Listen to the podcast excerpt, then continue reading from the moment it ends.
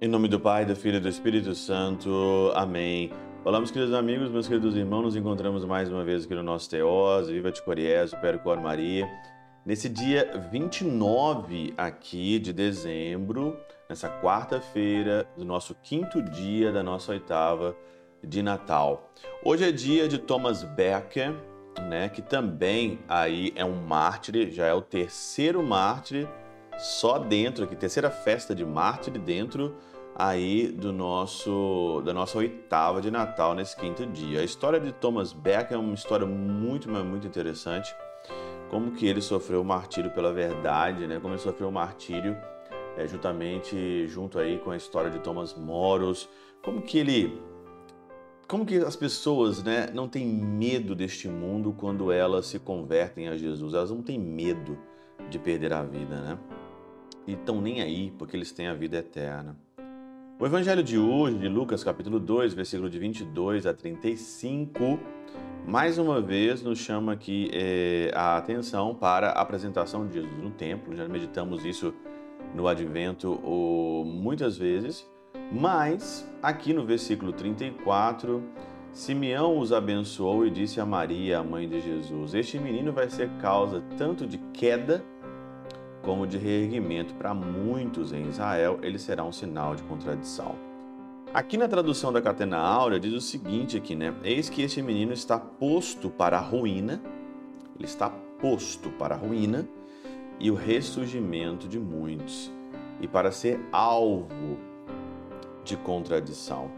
São João Crisóstomo, ele diz aqui que a ressurreição é uma vida nova. E a ressurreição de Cristo é o sinal de contradição. Com efeito, quando o lascivo se faz casto, o avaro misericordioso e o furioso manso, então se opera a ressurreição.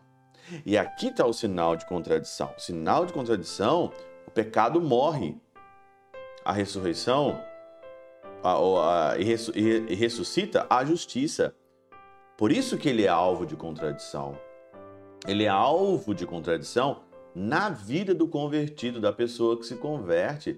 Todas as vezes que você se converte, todas as vezes que você é sinal de contradição, todas as vezes que você joga fora o pecado, lança fora o pecado da sua vida, quando você quer, como Santa Teresinha, farme e santa, seloei depressa, quando você entende que nós estamos nesse mundo para ser santo, que tem um muito de coisa ao nosso redor que nos corrompe, que nos faz de fato bestiais, né, como bestas, animais que comem, bebem e querem simplesmente o prazer, aí então surge aqui o sinal de contradição. São Basílio Magno diz que, com propriedade, a cruz também é chamada pela Escritura sinal de contradição. A cruz é sinal de contradição. A ressurreição é sinal de contradição. A tua vida é sinal de contradição. E olha, nós estamos chegando aí nos últimos dias do ano de 2021. Todo mundo vai fazer vários pedidos e desejos para o ano de 2022. Muita coisa. A gente vai pedir isso, aquilo e não sei o que. Esse ano vai ser melhor. Esse ano vai ser um tanto de coisa. Esse ano vai ser melhor coisíssima nenhuma o ano que vem. Não vai ser nada melhor se você não se converter.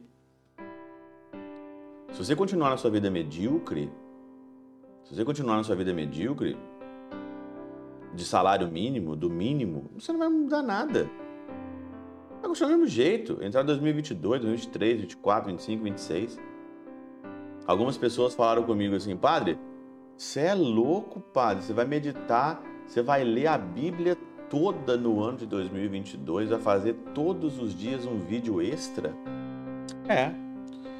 Todos os dias um vídeo extra. Nós vamos ler a Bíblia o ano todo, porque não pode ser mais ou menos. Você vai ser mais ou menos a sua vida? Você veio aqui nesse mundo para ser mais ou menos? Nós viemos aqui para ser um sinal de contradição. Se você não está sendo um sinal de contradição, está vivendo uma vida cristã relapsa, uma vida cristã medíocre. Essa é a verdade. Pela intercessão de São Chabel de Mangluf, São Padre Pio de Peltrautina, Santa Teresinha do Menino Jesus e o Doce Coração de Maria, Deus Todo-Poderoso vos abençoe. Pai, Filho e Espírito Santo desça sobre vós e convosco permaneça para sempre. Amém.